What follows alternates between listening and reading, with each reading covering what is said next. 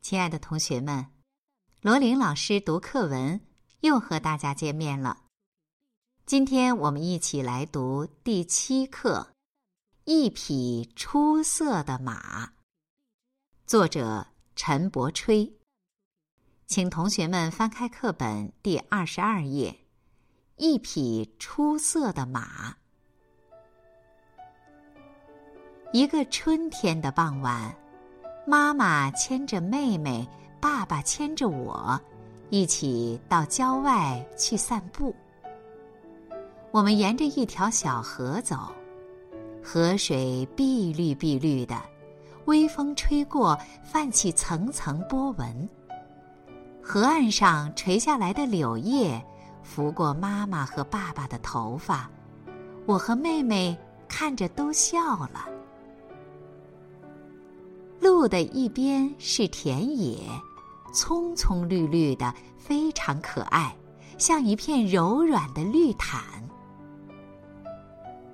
春天的郊外景色异常美丽，我们一边看一边走，路已经走了不少，却还恋恋不舍，不想回去。当我们往回走的时候。妹妹求妈妈抱她。我很累，走不动了，抱抱我。妈妈摇摇头，回答说：“不行啊，我也很累，抱不动你了。”妹妹转过头求爸爸。爸爸不作声，他松开我的手，从路旁一株柳树下。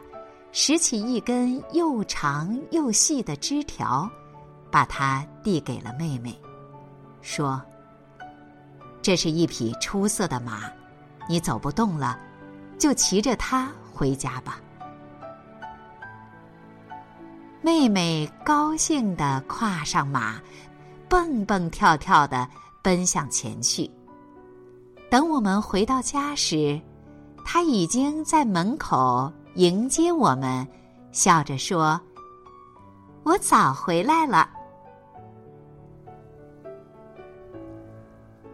亲爱的同学们，通过学习《一匹出色的马》这篇课文，你们得到什么启示呢？